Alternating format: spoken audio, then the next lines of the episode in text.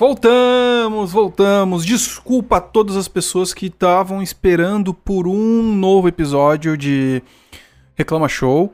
Eu peço desculpa de verdade para vocês. Eu sei que eu fiquei alguns dias sem gravar, mas eu volto e volto em grande estilo, com uma grande presença aqui no, no Reclama Show, que é a Bolso Regrets. Antes de tudo, deixa eu só avisar algumas coisas. É, uh, quem puder me ajudar, sempre aquela ajudinha que eu peço pelo PicPay. Hum, cara, é 10 reais por mês, não mais do que isso, não menos do que isso também. 10 reais, dependendo de onde você mora, são duas passagens de ônibus, dependendo de onde você mora, são três passagens de ônibus. Depende de qual cidade é. Sobre a Bolso Regrets que eu posso falar, eu só posso elogiar, cara. Que pessoa acessível. Uh, eu não tenho palavras, eu não imaginava que fosse aceitar, aceitou super de boa, conversou muita coisa ali, tem uma visão bem diferente do que muitas pessoas pensam a coisa não é feita só na raiva, a, a, o perfil dela é extremamente bem pensado, bem trabalhado, existe uma preocupação em compartilhar ideias e ideais, e é isso aí. Vou esperando que vocês já aproveitem e desfrutem o máximo esse próximo episódio e nos falamos no final.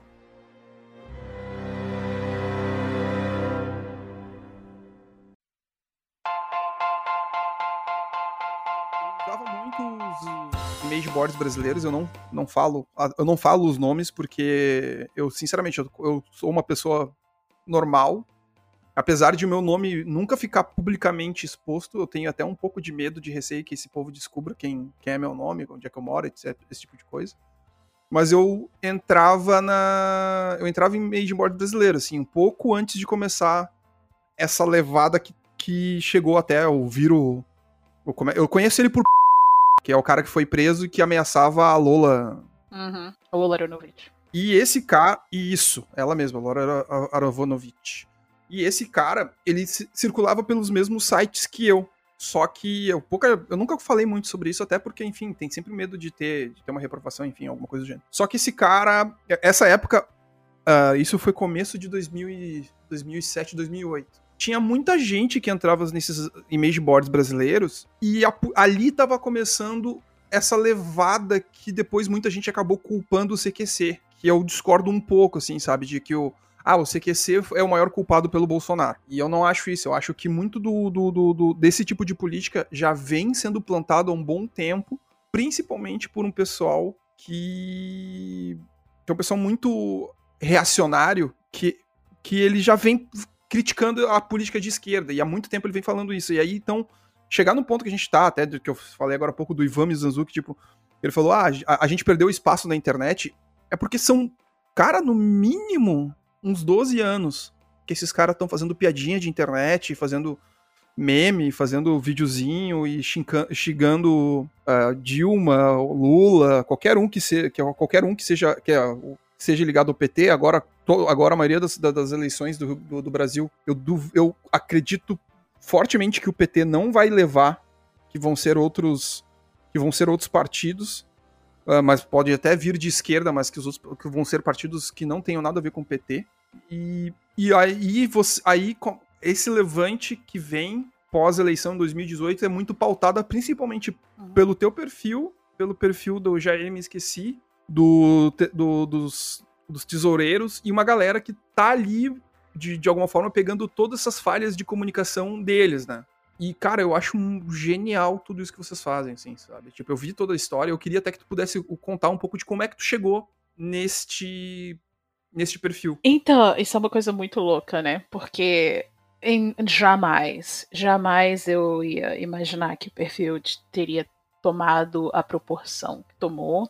E não só isso, eu jamais imaginaria que depois de um tempo eu, eu ia mudar só de uh, fazer gozação com, com arrependido para de repente montar uma estratégia para tentar uh, para tentar usar né, essa estética da direita e a mesma linguagem e, e se infiltrar e enfim espalhar good news, né, em vez de fake news. Uh, e assim, isso, isso foi uma coisa muito louca, porque, como eu falei já em outro podcast, eu estava completamente bêbada o dia que eu criei o perfil. Eu estava. eu estava totalmente embriagada. Eu estava. eu jamais, assim, imaginaria que eu tinha, eu tinha Twitter, é, Facebook, Instagram com meu pessoal, que era lá, eu, a pessoa, eu sou, gente, eu sou uma pessoa normal. Eu não sou uma pessoa influente, não sou uma pessoa conhecida, não sou uma pessoa famosa, eu sou uma pessoa normal que trabalha ah, oito uh, horas por dia, uh, que, enfim, torce para poder ter um final de semana normal e, e, tem um cachorro, essas coisas, entendeu? Então, assim. Uh, então, isso foi, foi uma coisa assim, bebedeira. E eu já falei, briguei, eu, briguei, eu tenho um irmão bolsomínio, né? e, e tenho aquele grupinho de, do WhatsApp bem, bem um núcleo bem fechado, assim, meu pai, irmãos, sobrinha, assim, bem, bem próximo. Não é tio, tio, avô, a vizinha da prima. Eu, eu já saí desse grupo, porque desse grupo eu só entrei umas duas vezes. Eles me botaram várias vezes em grupo grande, assim, gigante de família, que tem muito bolsomínio. E, e eu já saí, eu saía várias vezes, porque eu não queria intriga, né? E aí depois que eu criei o perfil, eu a minha, uma, uma das Sim. minhas irmãs me botou no grupo de volta e aí eu gritei: O Lula tá livre, porra! E saí correndo aí. minha irmã veio no privado, puta que me pariu, nunca mais te convida de volta pro grupo. Enfim. É, então, assim, só tem um grupo, né, onde eu realmente quero saber. Uh, quero saber das coisas. E, e eu até pensava, eu até tava lembrando no, no, dia que a gente que eu gravei outro, outro podcast da data exata que eu tinha criado o, o Bolsa Regrets. Se foi na noite do primeiro turno, na noite do segundo turno, e na verdade foi dia 7 de outubro de 2018. Que eu tava discutindo, a gente tava falando em quem que ia votar, em quem que não ia, e enfim, que ela começou a discussão, meu irmão e, e eu, e, e eu falei, falei tudo. Eu falei, como é que você como é que você tem coragem? Entendeu? Eu sempre soube que era machista, que é homofóbico, mas sempre foi uma coisa assim, sabe aquela coisa. Você sabe que a pessoa é, mas a pessoa não diz em voz alta, então você suporta. Sim. Sabe? E, mas aí, com esse voto, para mim, eu falei para ele: esse voto é como se você estivesse gritando isso aos quatro ventos, entendeu? Uma coisa que você nunca teve coragem de falar em voz alta, você tá falando com o seu voto. Então foi uma briga bem feia. Saí, Sim. saí desliguei e, e criei. Então, assim. Você já tava fora do país. Já, já, já tava fora do país. Já tô fora do país há bastante tempo. Então, assim, já tava fora do país, mas assim, já tinha viajado, tinha ido para São Francisco para votar já. Que eu moro aqui na Costa Oeste e. E aqui, enfim, a, a onde você vota aqui, a jurisdição é, é, em São Francisco, né? E já tinha ido passar um final de semanazinho para votar em São Francisco e e aí, enfim, depois do, daquele primeiro turno eu vi que não, né, não ia dar jeito mesmo, não ia, não ia, não ia ter jeito mesmo.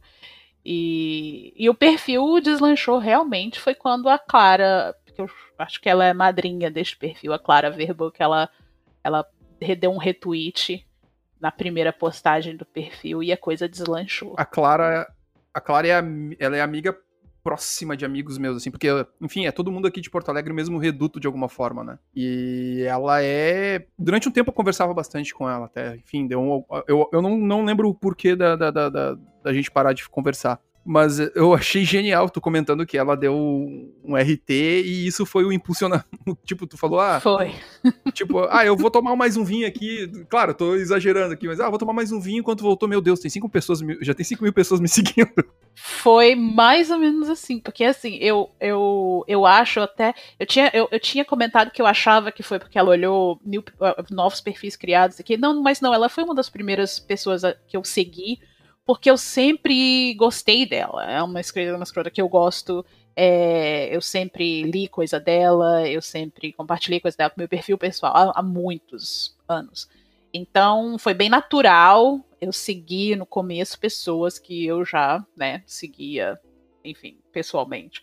E E acho que ela viu, assim, tipo, madrugada, né? Você não tem muito tráfego. Acho que ela viu, assim, um novo seguidor e aí retweetou.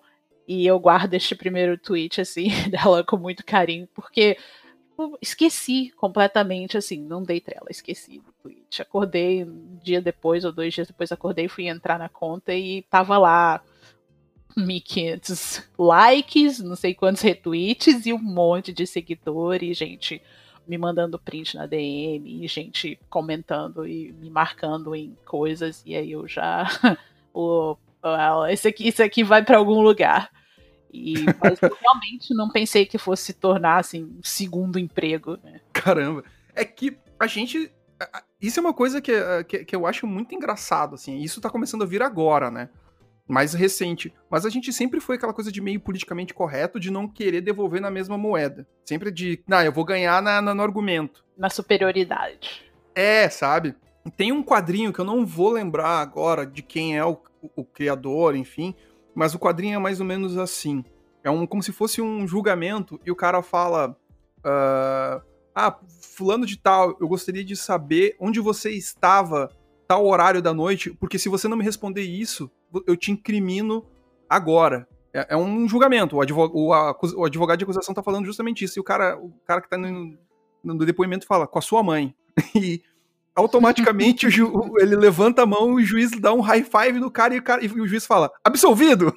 e, e, e, exatamente é essa a, a postura do, da galera da, da direita, assim, sabe? A gente chega, não, porque, veja bem, renda per capita, porque entenda bem, porque a universidade, não sei o que, para ah, cala a boca, Dilma dá bunda e o Lula é cachaceiro. Ah, como é que você vai discutir com alguém que quando a primeira, primeira vez, quando você coloca um argumento, você escreve lá dois parágrafos no argumento, o cara responde, teu cu. É. Entendeu? Então, assim, não, não tem não tem argumento. E, e eu entendo que a gente não pode se violentar, a gente não pode violentar os próprios princípios, sabe? Para para tentar brigar, para a gente não pode espalhar fake news, a gente não pode, eu entendo assim, tem várias coisas que realmente eu não faço, mas eu acho que a gente tem como transformar essa linguagem e utilizá-la, porque gente, é, eu vejo assim, tem, tá, eu, eu cada vez mais eu vejo, tem muita produção pequena surgindo, tem muita produção legal surgindo, mas a galera grande não dá não retweeta, não dá visualização, não dá ibope. Então vai continuar essa, essa produção intelectual da esquerda, vai continuar no, no, nicho, entendeu? Vai continuar ali naqueles, naquela, naquela bolhazinha. Enquanto isso, a galera da direita faz um meme e, e tem assim 20 mil likes e tem 7 mil retweets e tem uma porrada de, de comentário. E uhum. por, eles impulsionam eles mesmos, e mesmo que eles briguem entre si, eles têm aquela coisa em comum, que é o ódio à esquerda. Enquanto na esquerda, a gente nem tem em comum o ódio, porque não é, não é um ódio, a gente não tem que ter um ódio contra a direita, né? Mas o ódio une muito mais. Sim. Então, assim, ele é, é, o que une todas as facções da direita hoje é o ódio contra a esquerda. Então, a gente pode não ter ódio contra a direita, mas a gente tem que encontrar algum denominador comum que vá unir a esquerda porque senão a gente, a gente tem ódio contra as, as, próprias facções da esquerda. Então, assim, é a esquerda cirandeira, é a esquerda não sei das quantas, é a esquerda caviar, é, sabe, é a esquerda marxista, é a esquerda Deus perdoe, stalinista. É. Então, assim, não, sabe, a gente. É, falar nisso hoje em dia pode, pode falar de, de, de, Stalin hoje em dia pode até chegar num cancelamento. Eu tô meio que evitando chegar nesse ponto. Cara, a gente passou três dias no Twitter sem parar falando de Stalin. Enquanto isso, a direita tá lá nadando de braçada em outros assuntos, levando o nome da Damares pro STF, entendeu? Então, assim, tá. Como? É uma coisa que eu não consigo entender. É como que a gente se vê em discussões tão idiotas Sim. tanto tempo. Entendeu? Eu acho que assim, toda a, a, a, esquerda só une quando é um assunto imbecil para falar para cada um ter que dar seu ponto de vista. nem todo mundo tem que dar seu ponto de vista sobre as coisas. Nem todo mundo. Eu não falo, eu não toquei nisso. Pode olhar no meu perfil, eu, ah, eu nem. Não, não vale a pena. Entendeu? É perda de tempo. A minha crítica é meio pontual, até, assim, sabe? Uh, mas quem sou eu para querer fazer algum tipo de crítica, né? Uh, mas a minha crítica é mais ou menos algo como ah, enquanto a direita tá se briga, tá brigando entre si, mas fazendo exatamente isso que você acabou de falar. cada pessoa lá, sei lá, tipo, é o mesmo perfil, é o cara sentado no carro com óculos escuro e, e mas ele tem 20 mil seguidores. Ele pode estar tá seguindo 20 mil pessoas, mas ele tem 20 mil seguidores. E esses 20 mil seguidores vão dar RT em maioria das coisas que ele for falar. Uhum. E aí, pode ser, eles podem estar tá fazendo ali uma espécie de, de, de, de agendamento de comentários, podem estar tá fazendo. Mas eles seguem fiéis ao, ao posicionamento deles. O problema, muitas vezes, no que eu vejo, é que a esquerda parece que aqui chegou uma pessoa nova querendo argumentar, por que, que eu vou dar espaço se eu tô aqui há mais de cinco anos e não consegui chegar onde eu gostaria de chegar? Isso me incomoda demais. Isso é uma. É uma. Sim. É, um, é uma atitude que eu vejo. Isso aí vem, vem. Não tem nada a ver com a esquerda, vem, mas é uma atitude muito mesquinha que eu vi acontecer direto também na época de YouTube. Tu pode fazer um material genial. Se tu não é um cara que tem, sei lá, um canal com, com 500 mil inscritos, os, os canais grandes não vão te dar espaço. Não dão. Eles sempre faziam isso. Eles sempre, tipo, ah, no máximo, ah, eu vi o teu material e eu gostei, mas ele não passava para frente. Tu tinha que penar. Eu vejo a mesma coisa atualmente agora no Twitter. Tu chegar ali, opinar, Deus me livre de falar que talvez a esquerda esteja se preocupando com coisa, men coisa menor do que deveria estar se preocupando. Se dependendo tu falar isso, tu, automaticamente tu é julgado. Rola ali o, a espiral do silêncio que eu falei tempos atrás, assim que é a, a cultura do cancelamento. Rola isso direto, eles te, eles, eles te julgam, te criticam, te expõem e usam isso como um. Sei lá, eles, eles transformam os seguidores deles como um, uma espécie de exército. De exército. É. Eu acho assim, eu acho que hoje, hoje também tem uma coisa que. Como é que eu vou falar? Se é pra ser cancelado, vamos ser cancelado logo, né? Essa cultura do cancelamento. Ai, estão me cancelando. Olha, o pessoal tem que saber também tomar crítica. Entendeu? Você criticar alguém não significa que você está cancelando aquela pessoa. Exatamente. Sabe? E, e, as pessoas hoje não conseguem ouvir crítica. A primeira, a, primeira crítica que eu. Ai, estão me cancelando, porque eu falei isso. Não, minha amiga, eu estou discordando de você. E, e, é isso é que não. É, é isso é que a gente não está sabendo lidar dentro da esquerda. A gente não está sabendo manejar, Sim. entendeu? Com habilidade as discordâncias para tentar encontrar pontos em comum. A gente só tá reclamando de que todo mundo tá sendo cancelado a toda hora, essa cultura do cancelamento. Ninguém tá sendo cancelado, tá todo mundo levando as suas vidas. Tá todo mundo fazendo seus publis, tá todo mundo ganhando dinheiro no Twitter, tá todo mundo. Entendeu? A não ser que você tenha a sua vida completamente devastada é. por causa de alguma merda que você falou, ninguém tá te cancelando, Sim. não. Pode ficar tranquila, sua vida tá lá, entendeu? Agora, crítica, ninguém tá sabendo levar crítica? Porra, que isso? Ou, ou das duas, uma. Ou seja, entendeu? Íntegro o suficiente para sustentar a sua opinião perante as críticas, ou faz uma análise, viu que você falou merda, pede desculpa e fica quieta no seu canto uns dias, até você poder voltar, porque gente, todo povo tem memória curta mesmo, já já esquece. Então, assim, ou você é. Se, se eu falo merda no perfil das duas, eu falo, meu amigo, sinto muito. Essa é a minha, essa é realmente a minha opinião. É uma opinião de merda para você. Essa é a minha opinião. Se você quiser quiser debater para ver se a gente, né, muda muda de opinião, eu mudo de opinião ou não, tudo bem. Ou então realmente você tem razão. Falei merda, ou vou delatar ou não, melhor, vou deixar aqui. E muitas vezes eu deixo lá, que é para não esquecer a merda que eu falei. Então, quando daqui a, sei lá, cinco anos, se ainda houver 2020. mundo, né? Porque esse apocalipse tá foda. Se daqui a uns cinco anos, se, é, se ainda houver mundo e alguém vier puxar um, um tweet antigo da Bolsa Regrets e falar, ó, oh, mas olha o que, que a Bolsa Regrets pensava há cinco anos, eu vou falar, sim, tá aí justamente pra eu não me esquecer das merdas que eu falei. Sim. Agora vai e, e puxa os tweets depois disso. Sabe? Então, críticas, sim, Agora, cancelamento, essa coisa de cancelamento, não, gente, para de, de exaustar, sabe? Para de cansar as palavras. É cancelamento, é gatilho, é. Olha, as pessoas estão as, as, palavras estão exaustas, as palavras perderam o significado e a força porque a pessoa não Sim. sabe usar o... mais. É que dias atrás, até sobre essa história de cancelamento, dias atrás saiu uma matéria da, do, do, do Brainstorm 9 mesmo, que eles falam que eles fizeram uma, eles fizeram uma análise sobre uma pesquisa de cancelamento no Brasil. E teve uma empresa que ela realmente ela foi atrás e ela começou a analisar todas as pessoas que foram canceladas exatamente, assim, tipo, perderam um contrato, etc. E aí, meio, eu, eu evito entrar nessa discussão, tenho até medo de comentar, como eu já falei antes, mas nessa pesquisa diz que as pessoas que geralmente são da, da, da, da esquerda, mas e elas tropeçam, etc., cancelamento mesmo, se ela é negra e é LGBT, automaticamente ela é absolvida.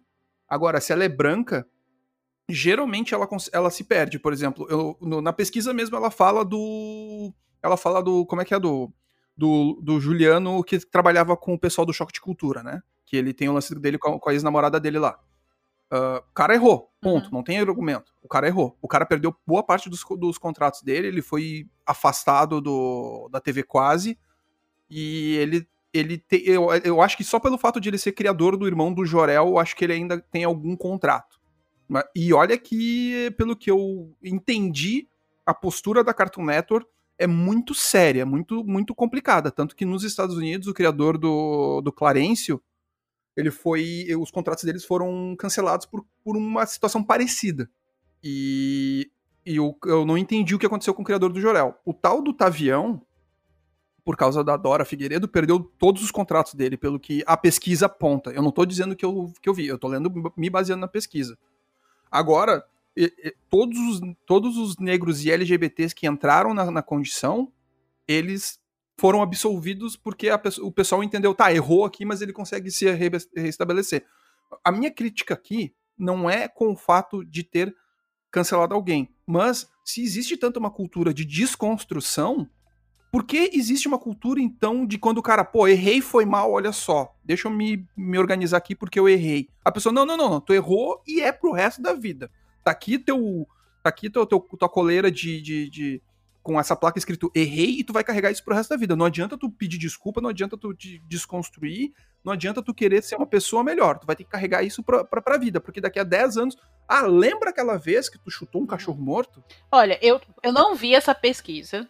Mas, enfim, então, se depois você quiser até me, me mandar, eu até gostaria de ler. Porém, sem ler, ó, sem ler já vou discordar, porque é o que a gente faz no Brasil. Ninguém lê, ninguém estuda, mas já vai ter uma opinião. Sem ler, eu vou discordar num ponto. E o ponto é o seguinte: ah, mesmo que a, a pesquisa indique, e eu não sei quais foram os dados ou o método que a pesquisa se utilizou, enfim. Eu acho que existe ali uma coisa que não é. Como é que eu vou dizer? Uh, essa coisa é, é, muito, é muito simplista você falar. Uh, você perdoou negros LGBT e você não perdoou brancos, porque também você tem que levar em conta uh, qual é que, que o branco, o, o, branco que é mais ou menos uh, celebridade, já é muito mais celebridade do que o negro, que é um super celebridade. Você entende mais ou menos o que, que eu tô falando? É. Então, assim, já é uma disparidade ali, já começa uma disparidade claro. na comparação entre o que. qual é a perda. Eu acho que a perda ali, mesmo que na pesquisa tenha dado que o, que o, que o negro LGBT vai ter uma chance maior de se redimir, de conseguir, mesmo que ele tenha essa chance, ele não vai chegar nem perto do que o branco conseguiu. Isso, isso a gente sabe que é fato, entendeu? Isso a gente sabe que Sim, eu não, a, o, o, meu ponto não é esse. O que eu quero dizer é que sempre quando alguém fala alguma coisa sobre cultura de cancelamento, sempre fala: ah, o negro, uma vez cancelado, ele não consegue voltar mais. Eu acho que o, o que eu quero dizer é: as pessoas têm um pouco mais de paciência ao querer absorver o negro. É, é isso que eu tô dizendo. É, eu não tô dizendo que isso é errado, eu tô dizendo que o certo seria justamente isso. Entendeu? Até na, na pesquisa eles citam a, o, a bobeada que o. que o. Esqueci o nome dele. Ah, eu, eu sigo ele no Twitter. Putz. Enfim. É o. Ai, odeio isso. Não te preocupe que eu edito.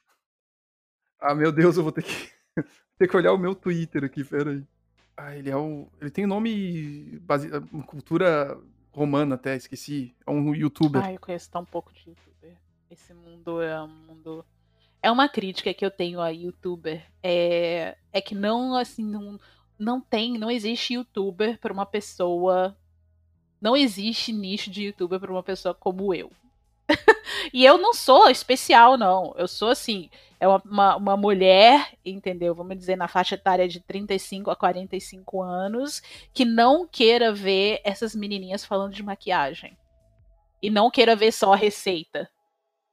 Cadê? Qual é o nicho que me que me atrai? Qual é o nicho no qual eu me encaixo? Porque eu quero ver um pouco de política, eu quero ver um pouco de humor, eu quero ver um pouco de uh, variedades, eu quero ver essas coisas e não e não existe um youtuber que me atraia, pela verdade. Eu já não eu sou eu passei Sim. da idade de ser Felipe Neto, eu já uh, eu, eu, eu, eu leio minhas notícias e me informo o, o suficiente para não querer ler YouTube só de política, homem branco sério ou homem negro falando, entendeu, da, da do seu ponto de vista. Esses dois também não é, não sou o público deles, porque eu me informo de outras formas.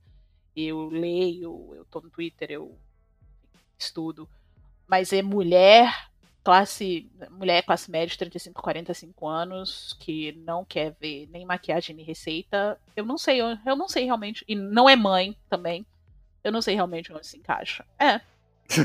é, mas a gente tá muito órfão dessas coisas. Sim, o, Sim, eu te entendo bastante, porque eu também, eu não tenho mais essa cultura de parar e assistir um. Parar e assistir um youtuber, entende? Uh, e eu falava antes do Spartacus, tá? Porque, enfim, aqui pelo menos na pesquisa tá dizendo isso, que é a pesquisa da Mutato. Uh, mas o. Eu, eu não tenho mais essa cultura de também. Antes eu assistia, parava, sentava na frente do, do, do, do, da, do computador e assistia, sei lá, acho que umas 5 horas de, de YouTube. Eu não tenho mais essa paciência eu não sou mais o público-alvo. Eu não digo que é ruim o conteúdo. Eu acho que só não me atinge. Porque. Enfim, são, é outro argumento. É outro. Eu, cara, eu, eu perco mais tempo vendo vídeo no YouTube de cover de músicas que eu gosto. Ou então. Uh, muito, maior parte do tempo eu fico vendo vídeo de, de meme, mas é uns meme tão imbecil, tão imbecil que não tem sentido algum, que eu fico às vezes pensando assim, como é que eu cheguei aqui? A qualquer momento no YouTube você vai chegar em a russos bêbados caindo na rua. Não cheguei ainda. Não importa que vídeo você começou a assistir, em algum momento você vai chegar lá se você assistir por tempo suficiente. Não cheguei ainda, não cheguei ainda. Então precisa assistir durante mais tempo, viu? Porque vai chegar. É incrível como que é. Os relacionados te levam sempre nesse caminho. Não, às vezes eu, eu, eu, caí nos vídeos dias atrás que eu falei assim, como é que eu vim chegar no, no vídeo do Júnior Gruvrador, sendo que eu nem curto ver vídeo de, de baixo? Que isso. Não, mas olha só, o negócio do. É, o que você falou, o negócio do cancelamento. Assim, eu não olhei essa pesquisa nem nada, então, assim, não sei nem como opinar mais do que eu já opinei. O, o, o problema é que não, o Instituto da, da, da Desculpa não existe mais. Porque até as suas desculpas vão ser julgadas se são válidas ou não. Então, a pessoa vai, fala uma merda e depois ela vai lá e fala: "Gente, eu errei, me desculpa, assim, assim assado". As pessoas vai: "Olha, não é assim que você pede desculpa. É assim que você pede desculpa". Então, até as desculpas que as pessoas pedem tem que agradar os outros, tem que ser o suficiente para os outros. Entendeu? Então, é, é, fica muito complicado você você aprender, fica muito complicado você evoluir. Uh, eu acho que a gente tem que apontar, sim, a hipocrisia das pessoas. Eu acho que a gente tem que apontar, sim, quando a pessoa. Ah, ai, estão me cancelando, mas nunca mudou e sempre. E, e só escalonou, sempre fez do mesmo jeito. É, esse tipo de hipocrisia, sim, esse tipo de hipocrisia. A Carol Heller a, tomou porrada e veio falar ah, foi homofobia. Eu, mas peraí, como assim foi homofobia? Se você já falou que homofobia é mimimi. Se você votou no mim, Sim. homofobia não existe. Se você é isso, se você é aquilo. Isso para mim é hipocrisia e lamento, mas a minha sororidade é eletista. É eletiva, aliás. Então eu vou escolher para quem eu vou dar minha sororidade. Porque essa não merece. Sim, até porque É, como é, eu, eu, não tenho que ser eu não tenho que ser tolerante com intolerante, né? É, e aí assim, se a pessoa tivesse falado, olha, gente, errei, errei quando falei que homofobia era mimimi, que é que votei no mito, que era isso mesmo que a gente quer dele, eu errei, homofobia existe, apanhei por homofobia, preciso do apoio de vocês. Cara, eu tava lá. Sim. Tava lá a primeira da fila. Mas acredito que tem muita gente no Twitter que ainda ia falar: ah, mereceu. Apanhou pouco. Sim. Ah, vou julgar? Não vou, sabe por quê? Porque a comunidade LGBT sofre pra caralho com as declarações de, desse tipo de LGBT. De, de... Sim. E, e, e, e, se eles não perdoarem, cara, eu não tiro a razão de ninguém ali. Não tiro mesmo. Olha, eu trabalhei há muito tempo, quando me mudei aqui para os Estados Unidos, com uma pessoa que foi assim, o poster boy do, da cura gay aqui nos Estados Unidos. E. E ele era um ex-gay que se casou com uma ex-lésbica.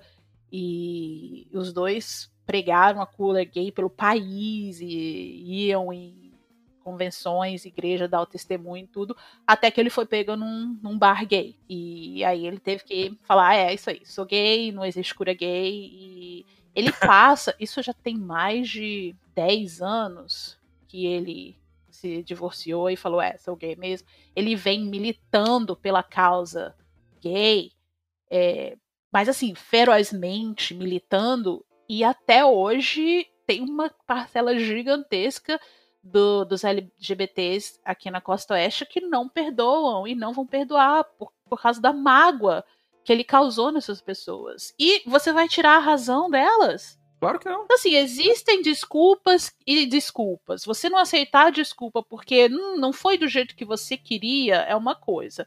Você não aceitar a desculpa porque aquilo te causou realmente a, a, a mágoa, a dor, te mudou como pessoa, é um te causou um trauma psicológico você ainda não consegue trabalhar, é, aí é outra coisa. Aí realmente você não, Ninguém tem que dizer para você perdoar. Então te, a gente não consegue clareza ainda no Twitter para analisar tudo isso, sabe? As desculpas uh, ou as pisadas de bola, enfim. É, é, é muito complicado. Eu, eu, concordo com tudo, exatamente com tudo que tu falou. O que eu quero falar muitas vezes é que a cultura do cancelamento que a gente tem não é diretamente até com essas pessoas que, por exemplo, o cara tá, o cara é agressor de mulher, não tem argumento. Ponto, acabou. É isso aí, entendeu? Não tem por exemplo, tempos dias atrás, agora há pouco, o Yuri Marçal fez uma piada horrível em relação em relação a Marielle Franco, né? Aí ele foi em, ele foi embalado pela filha dela, inclusive. Uh, e, e, aí ele foi colocado de lado. Eu não sei nem onde é que ele tá. Eu não, enfim. Mas eu acho que muitas vezes o que acontece é a cultura do cancelamento, por muitas vezes é um cara que ele comentou algo que não era propício para o momento, mas que deveria ser ponto de debate e automaticamente ele se torna uma, um foco de discussão de, de, de cancelamento, entende? Uh, acho que tu, tu, é, tu deu um exemplo agora há pouco, que é exatamente isso. A tua forma de pensar, por muitas vezes, pode vir a ser questionada, mas não é foco de cancelamento. É esse o ponto. As pessoas, parece que existe mais uma necessidade de ego aí. Que as pessoas querem cancelar porque ah, ela não ela gosta de passas, então essa pessoa tem que ser cancelada. É, é essa a minha, minha, minha argumentação não, eu não vou jamais querer falar assim, tipo, pô, eu vou usar também o argumento da, da, da Carol Eller. Carol Eller, ela é a pessoa que tem no, no, no corpo o que, que, o que, que é homofobia. Ela sofreu homofobia física. Ou, ou, sei lá, qualquer outra coisa. E eu não tô falando desse caso, porque esse caso, pelo que, que ela apanhou do cara, é, ela, ela foi para cima do cara. O cara foi, foi, foi hum. fez agressão contra a mulher. O ponto é que ela nunca vai admitir o erro dela, porque se ela admitir o erro dela, ela fica numa uma sinuca de bico.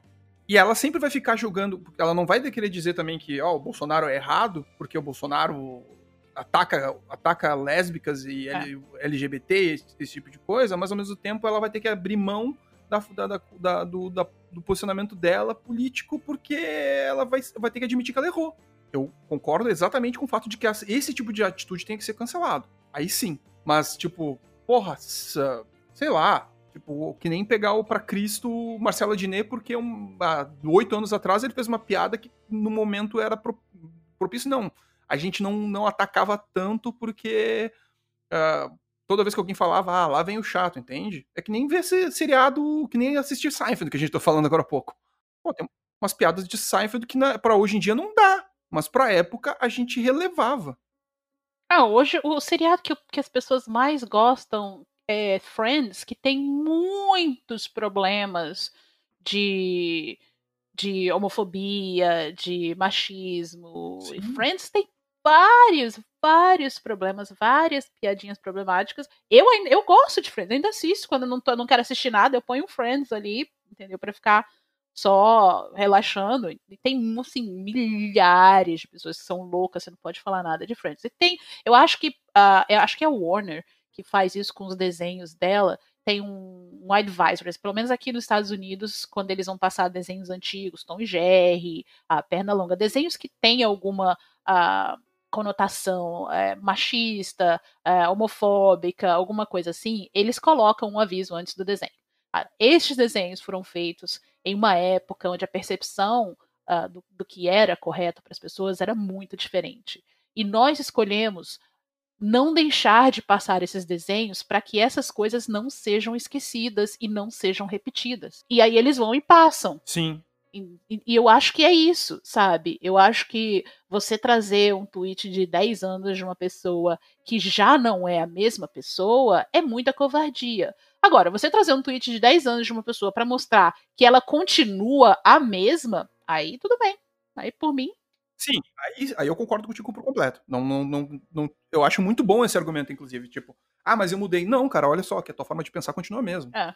Uh, tu falou, tu falou da, da, da, disso e eu soube também do caso do Vento Levou, né? Vento Levou, eles, acho que eles tiraram o Prime, pelo menos, eu acho que o Prime tirou da plataforma dele. Tirou e retornou agora, mas aí tem um. No começo do filme tem um, tem uma, um disclaimer, e, e se eu não me engano, eu acho que antes da cena tem um, tem um disclaimer também. Porque, enfim, né? Pô, filme de quase 100 anos atrás, ou 100 anos atrás. É, porque você só ou... passar essas coisas sem nenhum aviso é, é uma coisa. Agora, você passar e deixar a pessoa ciente de, cara, eu vou passar isso aqui. Isso aqui é uma coisa que, que não, não deve ser repetida. Isso aqui é uma coisa que não é certo. E eu acho que a gente a gente fica pisando num politicamente correto que grande parte dele é muito necessário e grande parte dele é muito perigoso também. É, porque o necessário é isso, o necessário é você aprender com os erros, é você tentar, é você se esforçar. Porra, eu já, eu já tenho, sabe, aos 40 anos você quer que, que eu me lembre como é que eu vou usar pronome neutro e aprenda toda uma nova linguagem. Cara, eu juro que eu vou tentar ser o mais respeitosa possível, mas eu não vou conseguir falar aquele. Eu não vou conseguir falar naturalmente, né? Naturalmente, eu vou ter, eu tenho que me esforçar bastante. Eu já me esforço muito aqui, aqui nos Estados Unidos, que é mais fácil, porque são neutros, né? Os, os nomes são a maioria deles neutros. E é, é fácil você Sim. usar o they e o them. É, é, então, quando você vai falar de alguém que, que prefere que não, não se identifica nem como é, she and her, nem como uh, he or him. It's, it's, é fácil você, você usar o they. É normal, é uma coisa, é aceitável você usar o they. É corriqueiro. Eu ainda tenho uma certa dificuldade, porque às vezes você olha para a pessoa e ela parece um gênero para você. Ela parece uma menina ou ela parece um menino. Então, quando você vai se referir a eles, é, às vezes ainda é complicado usar o they, às vezes escorrega um, um she, um her. Mas imagina no, no português, que tem gênero para tudo. Eu acho que é, é, precisa-se ter um pouco de paciência também com as pessoas que não estão sendo desrespeitosas. Que só estão sendo, tipo, caraca, eu não. Eu tô tentando, mas eu passei, sabe, desde que eu aprendi 40 anos da minha vida falando desse jeito. Então, sabe, seja um pouco, entenda o que é intencional e o que não é. Caramba, genial isso que tu falou. Eu acho que tá, tá faltando isso. Quando as pessoas falam de empatia, cara, eu tô tentando, mas tá faltando também a empatia da outra parte de, de tentar distinguir quem intencionalmente não quer te respeitar e quem tá só. Pff, caraca, desculpa, sabe? Não, não sei como, ou não consigo. Sim, É, eu tive uma dificuldade, por exemplo, uma vez a minha esposa ela me convidou pra gente ir no. Mentira, não me convidou. Ela falou que ela ia com o primo dela no show do. Aí que tá, ó, de novo. Show li... da, da Lineker. Até hoje eu não sei qual é uh, o, o gênero que a Lineker prefere. Eu uso, geralmente, quando eu sei que existe uma condição de gênero, eu, eu prefiro usar o gênero feminino. Porque, enfim, acredito que seja por, pelo, por, pela porque eu não, se, eu, não me engano, eu acho que a Lineker é um é, gender fluid. Uh, num dos podcasts atrás, quando eu entrevistei o, a Felipe Cato, eu conheci a uhum. Felipe em 2016, cara. Não, 2016. 2007, 2000, 2006, 2007. A gente se conhecia aqui em Porto Alegre, enfim. E quando a gente voltou a se falar agora há pouco, eu sempre conheci ele como o, conheci ele como o Felipe Cato. Dias atrás a gente voltou a se falar e ele falou. E ela, pra tu ver as tropeçadas que eu tô dando. Ela falou assim: Ah, eu tô me identificando agora como ela. Eu, eu tentei respeitar. Se eu tropecei, eu, eu, eu humildemente peço desculpa, não foi minha intenção. Uhum. Então são muitas vezes uma certa dificuldade de tentar me adaptar, mas não é por mal, é por falta, como tu, tu, o mesmo argumento que tu deu. Eu fui. A gente vive numa língua que ela, ela é magitoria, majoritariamente. Aí eu falei do errado isso, majoritariamente masculina, patriarcal, enfim.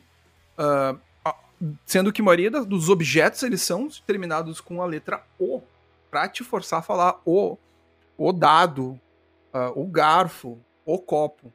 Uh, e dificilmente, quando a gente vê um passarinho, a gente nem sabe se é uma passarinho ou um passarinho, a gente fala o passarinho. Então, por muitas vezes a gente já é meio, uhum. meio que direcionado a falar coisas com o. E esse, esse, essa, esse teu argumento de ter sido uh, educado dessa forma, realmente é um baita, chega a ser quase um trava-língua. É, e, e assim, eu acho que eu, eu não posso falar pela comunidade uh, trans, pela comunidade LGBT, porque, óbvio, eu, eu, as pessoas sabem, eu já falei, eu não sou parte delas, sou uma mulher hétero, e, mas eu acho que uh, uh, no momento Uh, eu acho que, pelo que eu vejo da comunidade que eu conheço, as prioridades deles no momento são outras. Primeiro, ficar vivo, né? É, eu acho que a gente sabe aí que a expectativa de vida das pessoas trans é baixíssima, é de, de 35 anos, se eu não me engano, e especialmente de mulheres trans. E então eu acho que prioridade deles é ficar viva. ser reconhecida com, né, é, legalmente pelo, pelo gênero. Sim, pelo nome, né? Que eles gostariam de. Que eles, que eles se identificam pelo seu nome, ter, ter, ter o direito de mudar o nome, e, entendeu? Ter o direito de ter os seus direitos. E, e aí, depois, eu acho que, né, educar as pessoas que estão errando e, e enfim. Ah, mas ficar vivo, eu acho que é uma prioridade, né?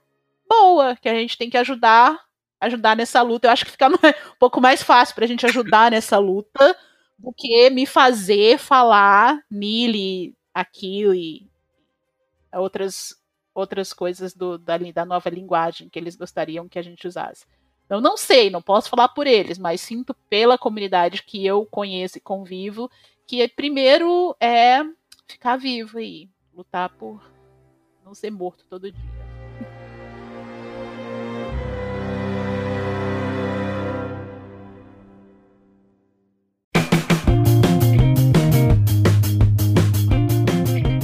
Para você ter uma ideia, aqui nos Estados Unidos, na, no Brasil, eu, eu não seria considerada desse jeito, mas aqui nos Estados Unidos, pelos meus amigos, eu sou considerada a mais extrema esquerda que você pode conhecer.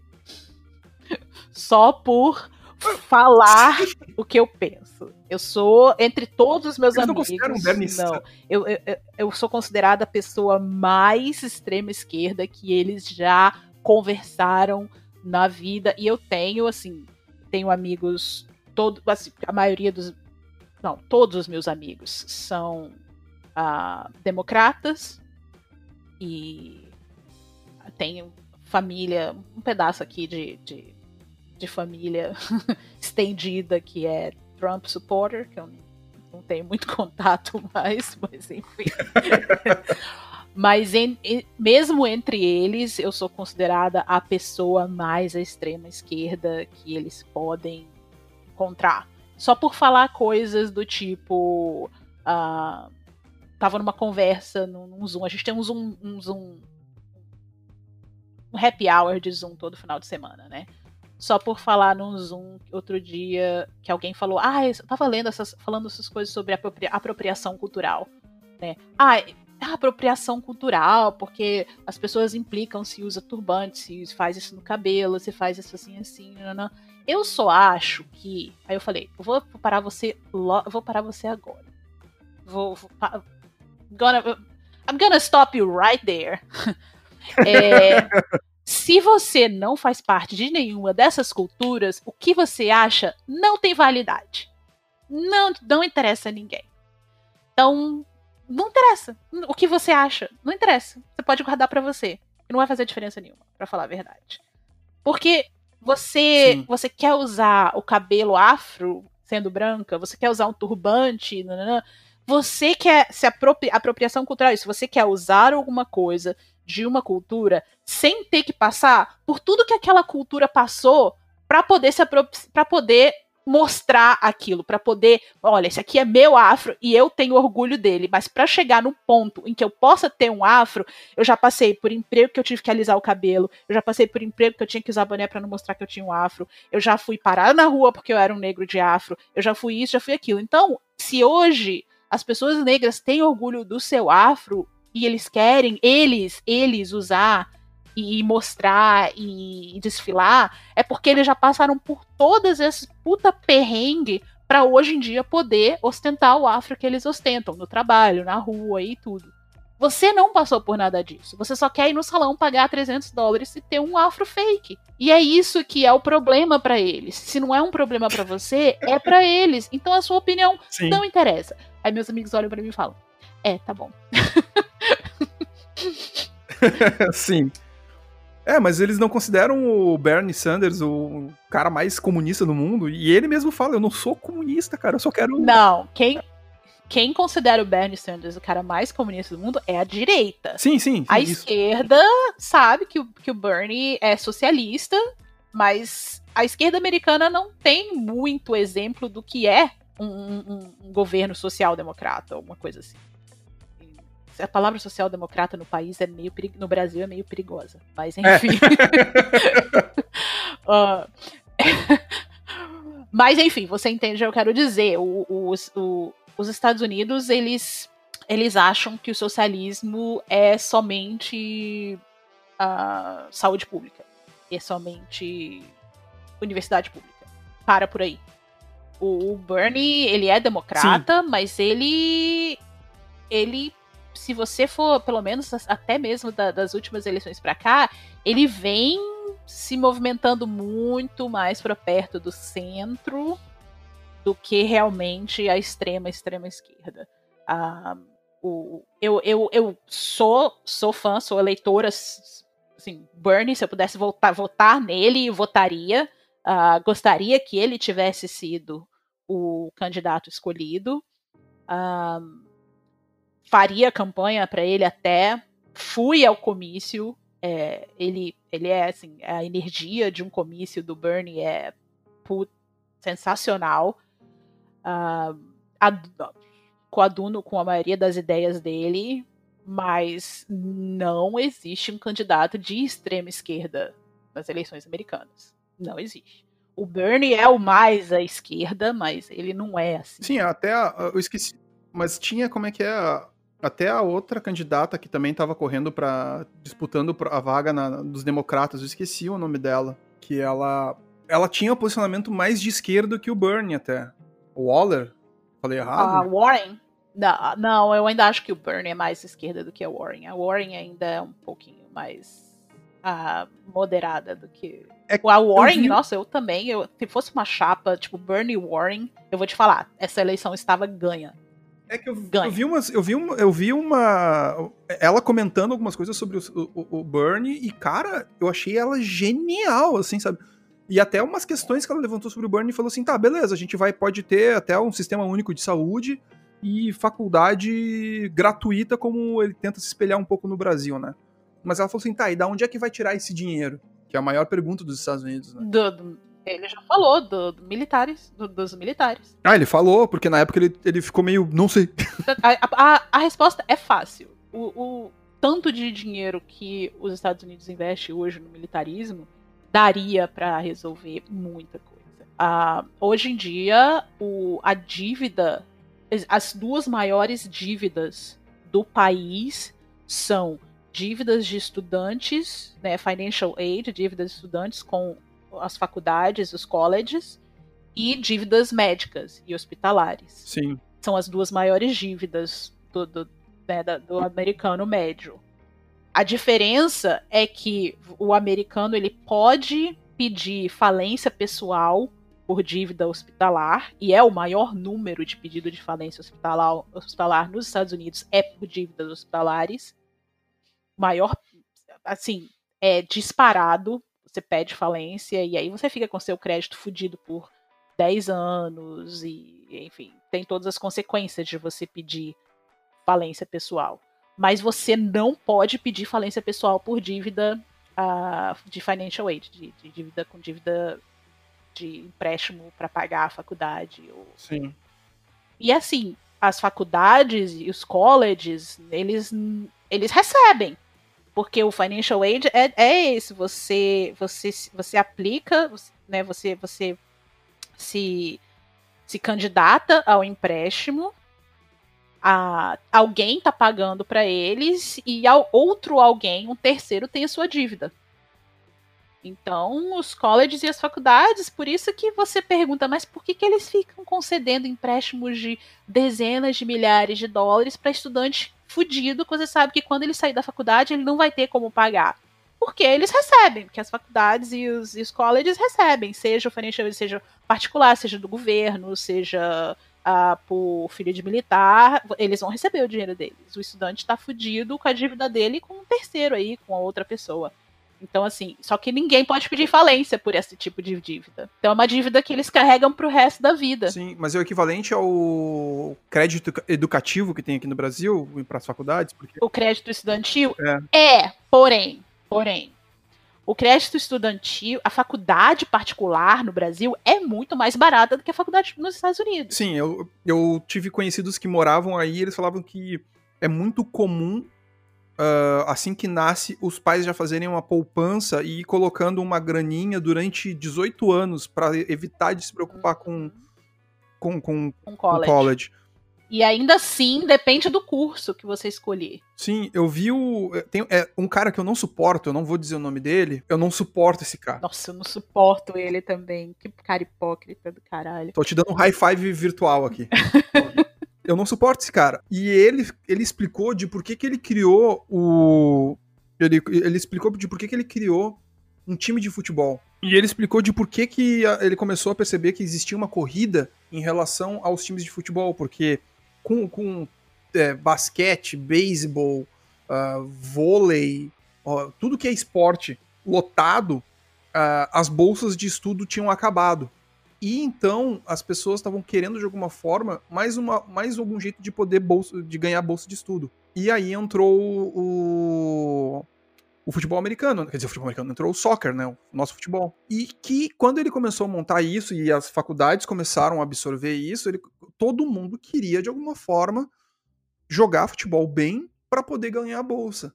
Então começou a popularizar muito uh, de novo, os times de futebol de faculdade, e aí ele criou essa. Ele foi um dos caras que criou o, a Liga Americana, e que também essa história de, de, de, de soccer é muito presente de um nível assim absurdo. Tu é da costa. Tu disse que é da costa oeste? Oeste, oeste né? Califórnia, etc, né? Uhum. Ele disse que é extremamente presente essa cultura, ainda mais que tem muito brasileiro na, na, na, na costa, na costa oeste com essa cultura e porque é uma forma de também ganhar bolsa. Então, enfim, né? Esse, esse cara não, não, não suporto, mas essa jogada que ele fez, cara, é, é, eu sou obrigado a reconhecer, foi muito bem pensado. É, de mestre. Porque a, você tem. E aqui também você tem o seguinte: você tem duas coisas. Você tem o college, que pode ser de dois anos, pode ser de quatro anos. Que você sai formado em porra nenhuma. você não sai bacharel, você não sai médico, você não sai advogado, você não sai engenheiro. Não é isso, não é. é o, o, o, college, que é tá uma discussão muito grande hoje em dia aqui, ele é uma coisa que perdeu o sentido. É aquela coisa de você ter um pouco a mais do que uh, o ensino médio, médio, né? Um pouco mais do que o high school. Sim mas você não precisa pagar 100 mil dólares para ser bacharel em alguma coisa, para ser um médico, para ser um advogado, para ser. Porque as pessoas hoje carregam dívidas de 100, 150 mil dólares, pelo menos, depois que se formam, para ter um diploma de bacharel, para ser um advogado, para ser um médico, para ser um, dentista, para ser um engenheiro. É esse o valor dos cursos. O college para você não ser nada, vou dizer não ser nada, mas você tem aí business, ou administração, vamos dizer, que seria uma, uma das coisas né, do, do college aí. Você paga uma média de 50 mil dólares num curso de college bem ok. Mas o equivalente é curso técnico, isso. Nem é equivalente a curso técnico, porque as pessoas não, não vão, não é a mesma coisa. Você não vai para o college para sair de lá, vamos dizer, um eletricista. Para isso você ainda tem os cursos técnicos, que você que é uma coisa completamente Sim, diferente. Entendeu? E olha, eletricista ganha bem pra caralho aqui. Eletricista, encanador, ganha bem pra caralho. E aí o que acontece é que o, o cara vai pro college, se você não for pro community college, community college é, né, como o nome diz, colégio comunitário, que é esse sim é subsidiado pelos estados. Nem todo estado tem, mas né? Maioria, grande parte tem. Só que ele tem uma. Sim. Ele tem uma, uma pecha, ele tem uma fama de, de brega, de fuleiro, community. Você já assistiu Community? Sim, sim, eu assisti. Então, é bem aquilo ali, é tipo só outcast, é só gente, tipo, meio. Gente pobre, só gente meio esquisita, só gente, entendeu? Meio que não tem condições, ou gente que não conseguiu ter nota suficiente boa para passar num código, porque também tem isso, você também tem que ter nota, né, para vocês, para você Sim. e tem, tem que ter um desempenho para você ir para um college bom. E as pessoas que vão para community college sempre teve aquela coisa, aquela pecha de tipo é a ralé que não pode nem pagar, nem, nem é meio burro, não teve nota. E não, isso isso tá mudando em vários e vários estados, e tem que mudar também, porque tem, tem community, community colleges muito bons, e aí é um preço bem mais barato, é uma média de, vamos dizer, 5 mil, 4 mil dólares por ano, e aí você consegue pagar, uh, se você for fazer dois anos, ou enfim, depende do que você quer fazer lá. E, e tem o financial aid, né, tem o financiamento do Estado e tudo. E, e aí a pessoa sai com o seu collegezinho, mas hoje em dia o, o, diploma do college não tá valendo mais nada. Quem tem college tá dirigindo Uber. Entendeu? Quem tem ah, college tá, tá trabalhando na minha cozinha sabe? Quem tem college hoje não. Então, ou você tem um diploma de bacharel para seguir uma profissão, e nem assim é garantia, e tem uma dívida pro resto da vida, porque ninguém tem 100, 150 mil dólares para dar ali, para pagar. Sim. E essa dívida só aumenta. E quem é rico às vezes nem faz, né? É, quem é rico não precisa, né? É, quem é rico nem, às vezes nem precisa fazer, só investe o dinheiro, sei lá, seja uma Kardashian, algo do gênero. Os meus amigos sempre disseram que o college, na verdade, foi criado para. Né, antigamente, eu não sei como é que é saúde. Que o college era para as mulheres irem arranjar marido. Nossa.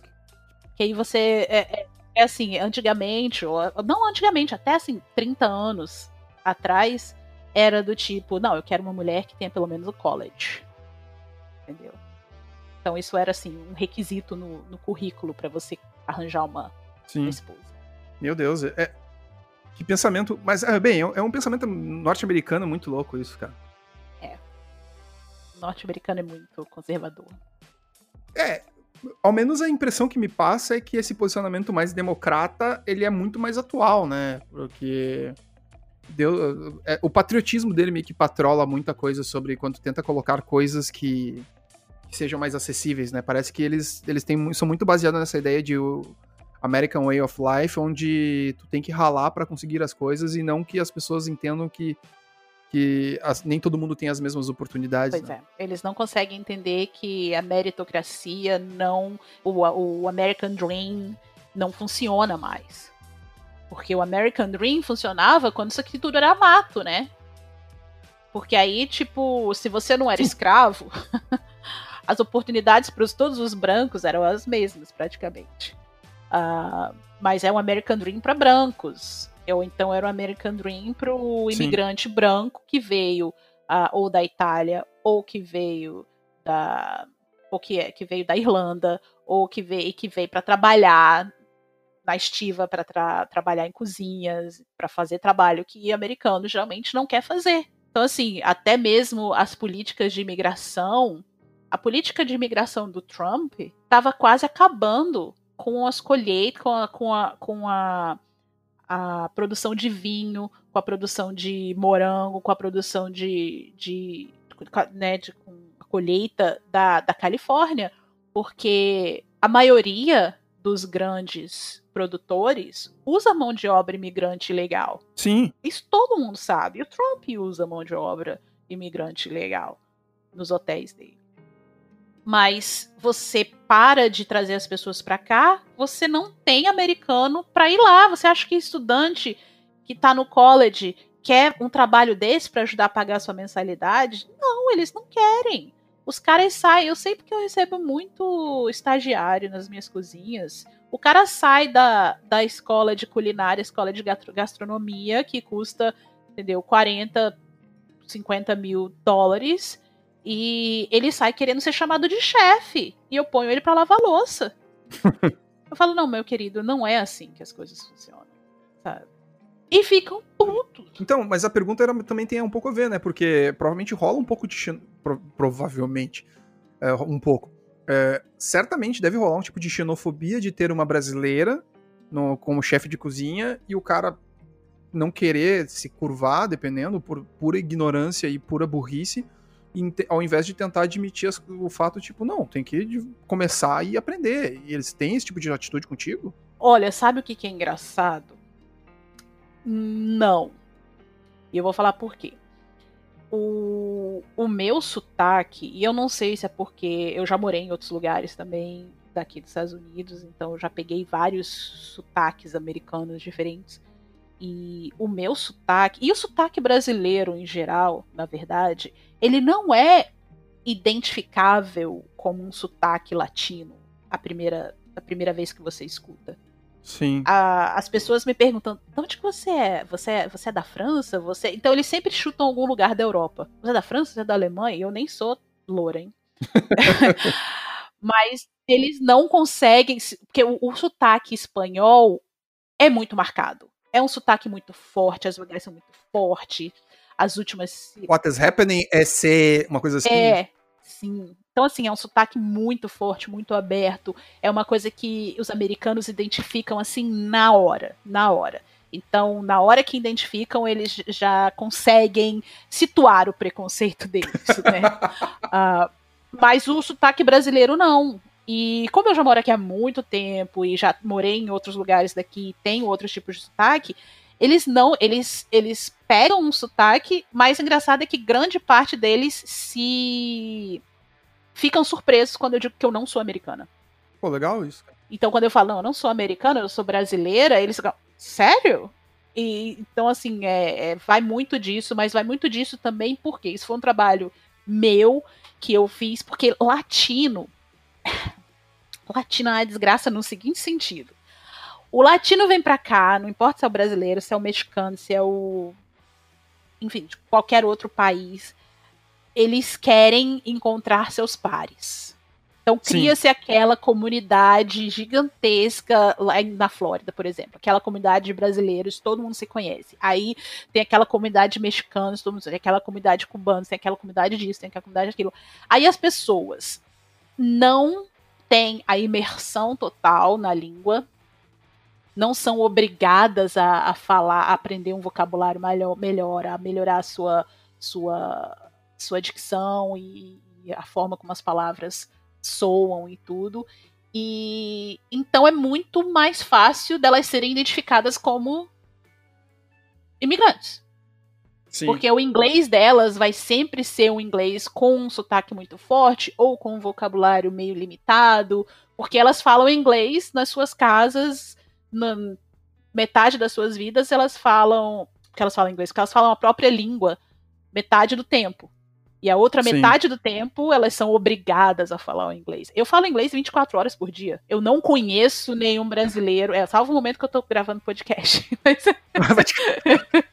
mas eu não conheço nenhum brasileiro. Eu não frequento nenhum lugar de brasileiros. Eu não faço parte de uma comunidade de brasileiros aqui. Então, porque o que eu sempre quis realmente viver a imersão da cultura, da língua. Onde quer que eu já morei nessa vida, eu sempre fui assim. Eu morei em vários lugares e eu sempre quis, eu quero ter a imer... eu adoro brasileiro, eu adoro o Brasil. Mas eu quero ter a, a, a experiência desta vida, desta da vida nessa cultura, da vida nessa língua, da vida nessa. Eu não acho que as pessoas têm que têm que ter vergonha de sotaque nenhum, porque enfim, é, é parte, né, de quem a gente é também. E, e, eu acho que as pessoas, se as pessoas forem entendidas, é o suficiente. É o suficiente. Sabe? Se você consegue se fazer entender, é o suficiente. Mas para mim, para mim, o que eu quero para minha experiência de viver em lugares diferentes é isso. É você, é essa imersão, é, é falar, é ter um vocabulário grande. E, e por isso eu nunca sofri nenhum nenhum preconceito com relação a ser imigrante nas cozinhas desde que eu comecei aqui. Eu já sofri por ser mulher, não por ser imigrante. Porque a cozinha profissional ela é majoritariamente uh, ocupada por homens. Então, quando você fala em grandes chefes, Sim. você fala em homens, né? Uh, você no Brasil você fala ah, no Alexa Tala, e se você vai para os Estados Unidos você fala no Gordon Ramsay, você fala se você você lembra mais fácil de nomes masculinos. E esses são grandes protagonistas das cozinhas profissionais. Sim. Então, você cavar o seu lugar como mulher numa cozinha é complicado. Oh, mas eu te dou os parabéns de ter conseguido chegar onde chegou, sério. Eu tenho um orgulho de ti. É porque eu sou chata. eu vou comentar uma coisinha rápida só. Uh, tu falou muito disso, de, de que brasileiros adoram se, se juntar a latinos. Eu acho que isso é muito cultura, muito de latino mesmo. Uh, um, há tempos atrás, isso em 2001, 2002, eu tive um camarada que foi pro Japão. E ele trabalhou lá na linha de produção de. Ele trabalhou diretamente na linha de produção. O brasileiro, quando vai pro, pro Japão, faz arubaito, que é. São, que, é, que é, é o nome que os decacegues têm para quem vai fazer trabalho de temporada. Alguns ficam dois, três anos, alguns ficam seis meses. Tem brasileiro que faz casamento, ou então usa o tempo de, de, de, de usa o tempo de turismo para ganhar grana também. Só que é trabalho de seis dias por semana, parando às vezes, às vezes no domingo. Esse camarada foi e ele se ele é ele é filho de japonês. Ele foi, ele já sabia falar um pouco de japonês, ele conseguia ler os kanji, ele conseguia ler conseguia ler com katakana e hiragana também. O kanji ele tinha um pouco mais de dificuldade, mas o, o, o assunto é que ele falava japonês. E quando, quando ele chegou lá e viu um monte de brasileiro, o que ele fez? Ele não se juntou com os brasileiros, ele só ia pro trabalho e voltava para casa.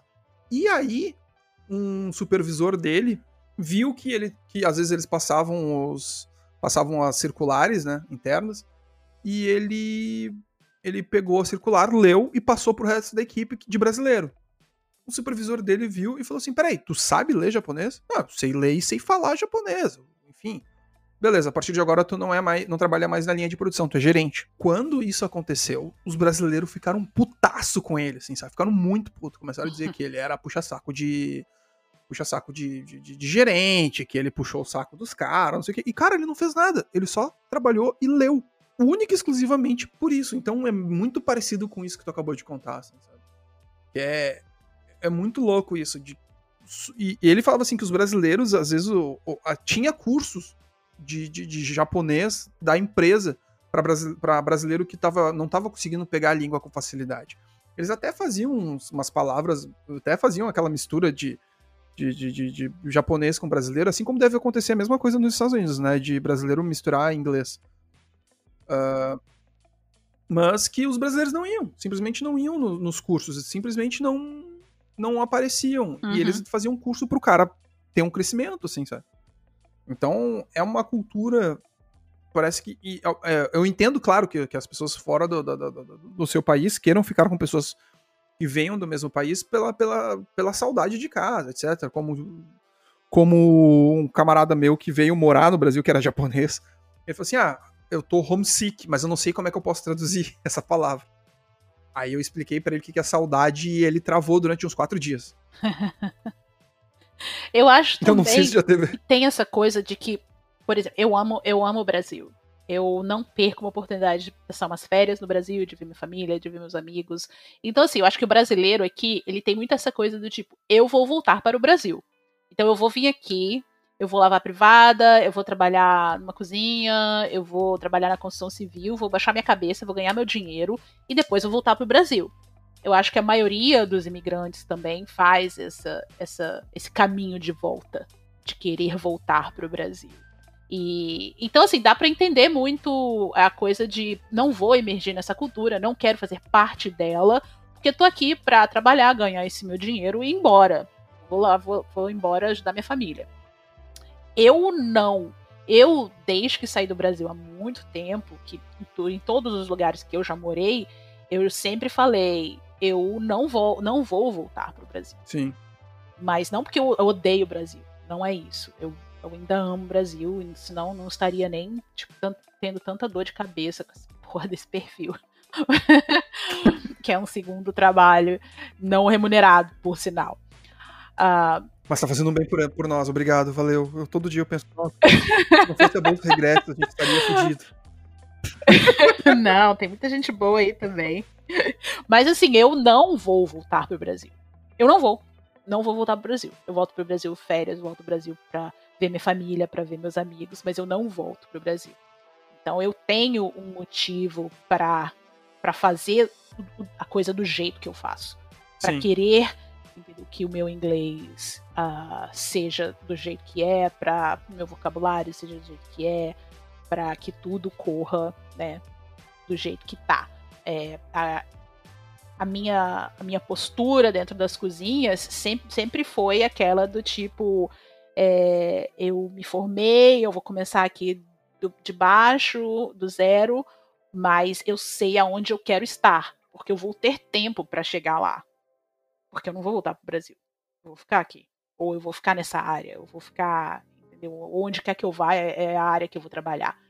E, então eu fui de estagiária, sai, recém-saída da faculdade de, de gastronomia, para chefe executiva, para diretora de 25 cozinhas. Cara! eu fiz esse caminho nos últimos 8, 10 anos. Mas eu fiz sabendo que eu ia ficar aqui. Se eu, se eu soubesse que eu. Não, eu vou só aqui trabalhar, ganhar esse dinheiro e voltar pro Brasil, a minha postura teria sido diferente, eu acho. 25 cozinhas? Eu não sabia o tamanho da proporção, sabia que, que era um cargo importante, mas não sabia que era absurdamente importante. É. São é, uma cozinha em cada unidade que a gente tem. Isso sem tirar que tem várias unidades que a gente tem cafés, é, pequenas né, bares e tudo, então são mais instalações. Uma cozinha, as cozinhas industriais mesmo, comerciais, são 25. É, eu tenho, é, agora não 25, mas eu tenho 20 gerentes que me ajudam a. que eles estão em cada uma das unidades me ajudando a, a gerenciar as cozinhas, e chefes, e cozinheiros, e garçons, e, e ao todo embaixo de mim é uma equipe de mais de 300 pessoas. Caramba, cara. É bem. Mas é bem. É bem legal. Cara, que, que legal, assim, conhecer essa parte da tua vida, assim, de verdade. Porque. Além de ter uma pessoa que tá brigando dire... literalmente no, no Twitter, que legal conhecer essa parte pessoal tua do teu dia a dia e como é que tu tem feito, como é que são as tuas o, o teu trabalho, o teu lado profissional. Eu tenho, eu, eu, acompanho muitas coisas que tu posta e o meu conhecimento era bem tipo. Uh, eu sei que ela trabalha como chefe de cozinha e que ela, que ela administra uma cozinha, mas eu não sabia que era realmente, assim, são 20 e tantas, e eu tenho gerentes que têm que me reportar diariamente, etc. E, e, e, um controle absurdo, cara. Nossa, eu tô. Eu tô assim, tipo, até me sentindo com medo de falar qualquer coisa aqui, de dar uma derrapada e não, olha aqui, a partir de agora eu não quero mais falar contigo. não, não. É um, não, nem é. É um, um cargo normal, é, é, enfim. É... Não é normal, não. Desculpa. não, não é. Tu chegou, tu chegou graças ao, ao, teu esforço. Assim, não, sabe? mas reconhecimento assim, eu não sou, e... eu sou. Já tô nessa. Já estou trabalhando há muito. Há muito mais tempo do que muitos dos meus seguidores estão até vivos.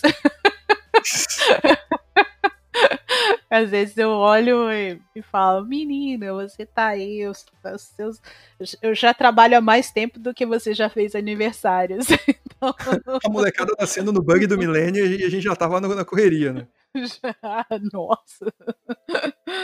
Não, mas é, é, E é engraçado, é a expectativa que as pessoas têm de quem você seja, né? Ah, eu tenho um monte de gente que, que posta, ah, eu acho que você é fulana, e aí falam altas jornalistas, celebridades do, do Twitter, ou, ah, eu imaginava que você era um cara, a quantidade de gente que imaginava que eu era um cara, é, até, até o, o, episódio do Caviares na semana passada, é gigantesco. E eu já falei várias vezes que eu era menina, eu sou mulher. E os caras acho que não acreditam. A minha esposa falava assim: ah, eu falei dias atrás, assim, ah, eu converso com frequência com a Bolso Regretes dela, assim, não, o Bolso Regretes. Eu não. É a Bolso Regretes. Como é que tu sabe? Eu falei assim, eu já várias vezes já conversei com ela e tal. E ela já deixou assim, tipo, é, ela já tinha deixado que em, em aberto que ela é, era ela. E ela assim, tá inventando. aí, aí, tipo, eu assim, não, tô te falando. Dela assim, vai ter que provar. Eu, como é que eu vou provar um perfil anônimo? É, enfim, agora parece que tá mais ou menos provado, né? Sou eu. É, agora tem como, né? Mas, assim, a quantidade de pessoas. E, e tem isso também, né? As pessoas já imaginarem que você é um cara porque você é uma voz uh, atuante em algum lugar. E, uma, e as pessoas ouvem homens. Isso é verdade. As pessoas escutam homens. As pessoas escutam os homens. As mulheres a gente tem que gritar um pouco mais alto pra gente ser ouvido. Então, por isso que o perfil anônimo também tem essa vantagem, né? Enquanto as pessoas não tiverem certeza de que você é mulher, eles estão dando voz a você, porque no, no, no imaginário popular você é um homem.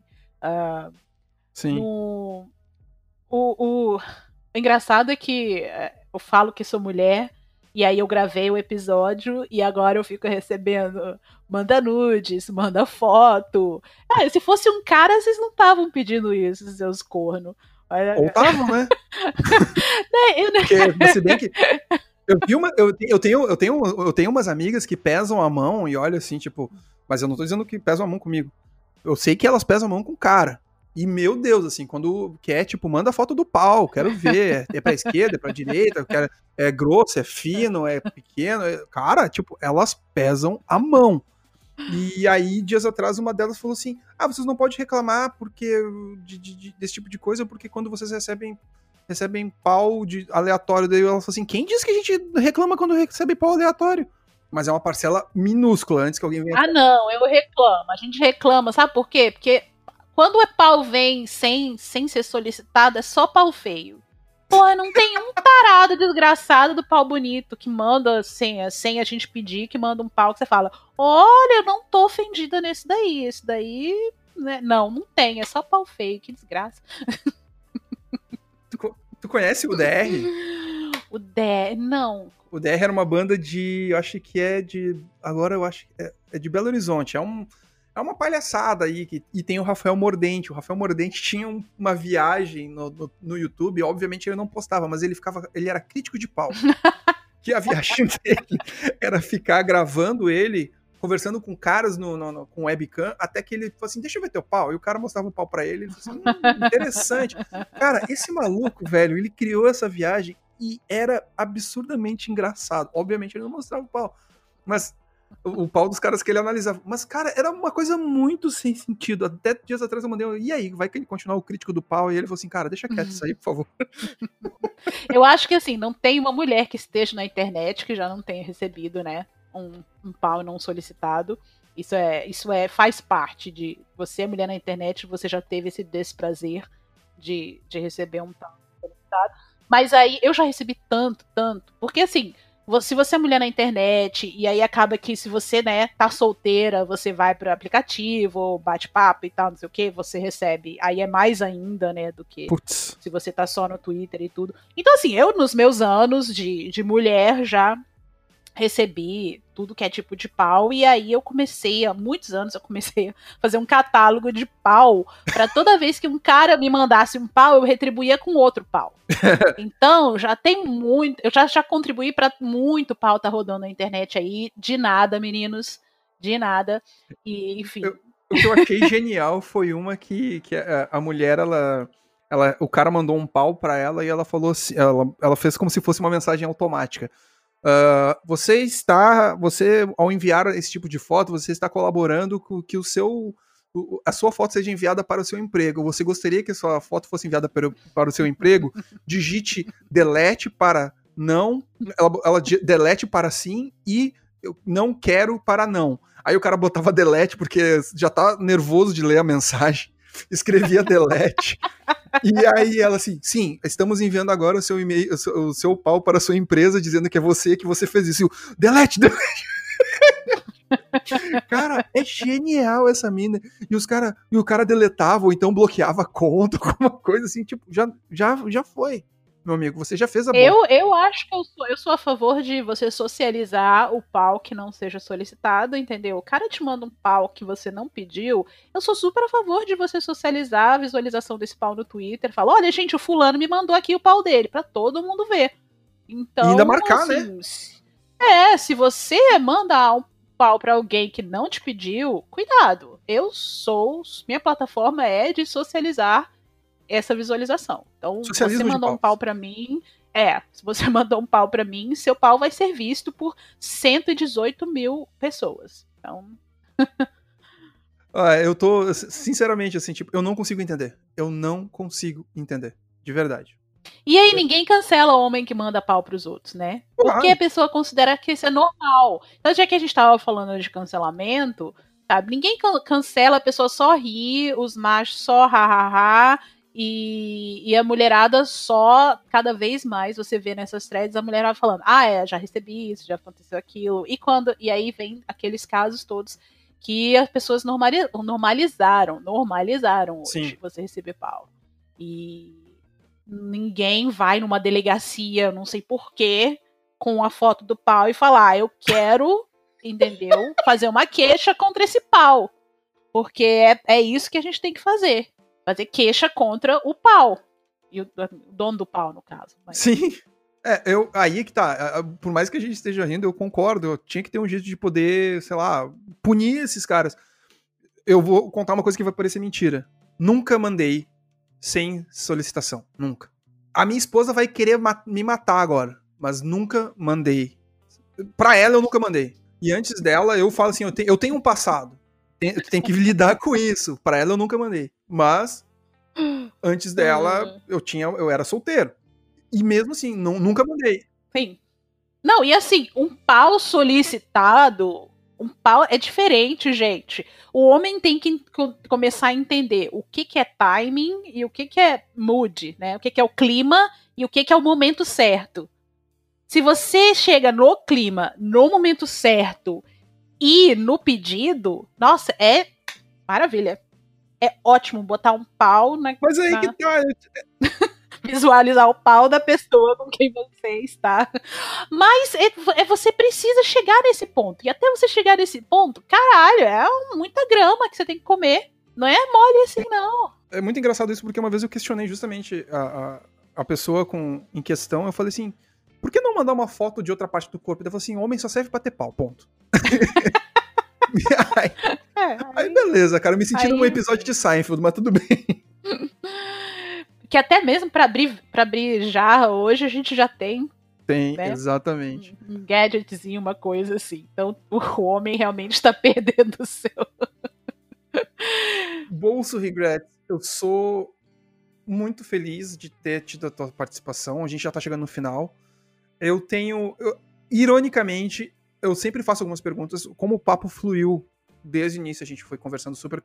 foi super tranquilo, a gente conversou, abordar muita coisa, a gente abordou muita coisa aqui que eu, eu converso com os meus convidados aqui, mas eu sou obrigado a fazer uma única pergunta, que é o, qual é a tua maior reclamação do momento, apesar de contas se chama Reclama Show podcast. qual é a tua maior reclamação? Pode ser, olha, tipo, desde eu não aguento mais filho da mãe aí falando bosta na presidência, e eu tô, eu tô, eu, eu criei esse perfil podre de bêbado no dia da eleição. Ou até coisas como, cara, na moral, sério mesmo, eu tô putaça porque ontem recebi uma, uma foto de um pau pequeno, sei lá, pode ser esse tipo de coisa. Mas o interessante é reclamar de algo e Olha, no momento, eu tenho várias, ó, a lista é a lista é muito grande. Mas no momento só um, um parênteses rápido. Eu vou ter que chamar mais vezes, então, pra gente reclamar. né? Mas no momento, neste momento atual, eu tenho. Uh, os meus seguidores, eles são muito engraçados. Eu tenho uns seguidores desde o começo, né? Que estão ali para tudo e tal.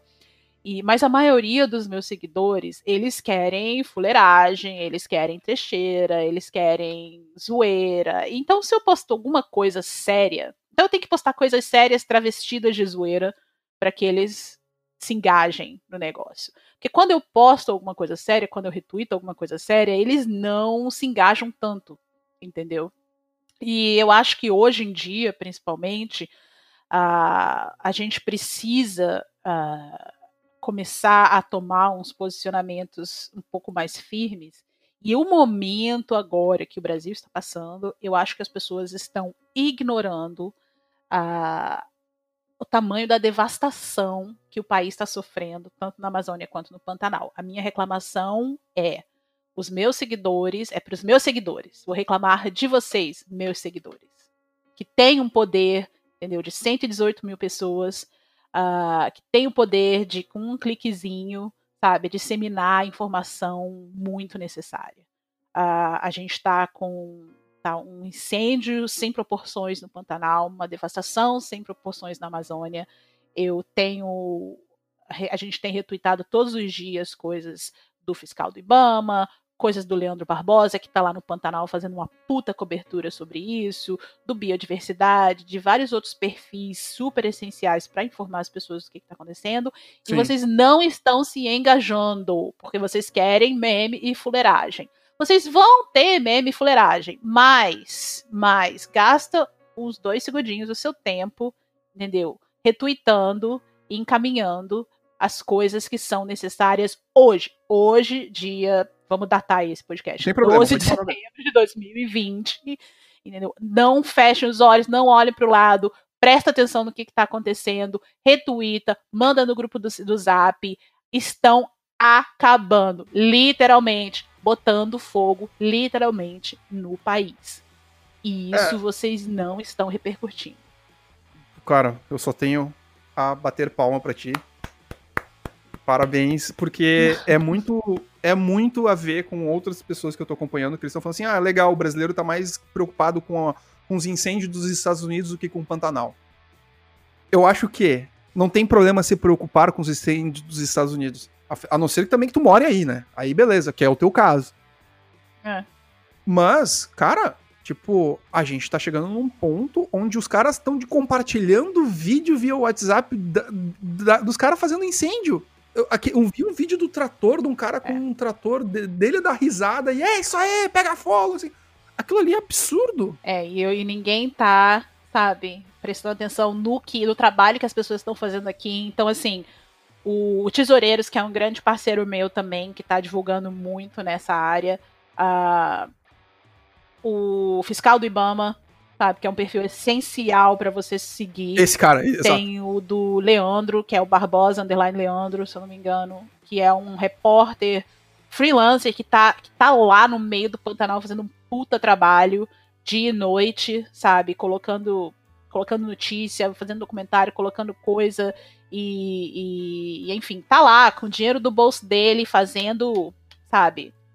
Noticiando o que tem que ser noticiado, mostrando o que tem que ser mostrado biodiversidade. Então, assim, tem esse pessoal que, porra, segue, retuita, manda, sabe? E depois olha o meme. ou ler a fofoca, ou ver o pinto do Capitão América, que é a notícia de hoje, aparentemente, no Twitter, sei lá. Mas é, faz um, pelo menos um pedacinho dessa da sua parte. Então, hoje a minha reclamação é essa: é vocês não estão olhando para onde devem olhar hoje. Tá, o Brasil tá uma merda, tá, tem um monte de problema, tá, mas hoje estão literalmente botando fogo no país que vocês moram e vocês não estão fazendo nada.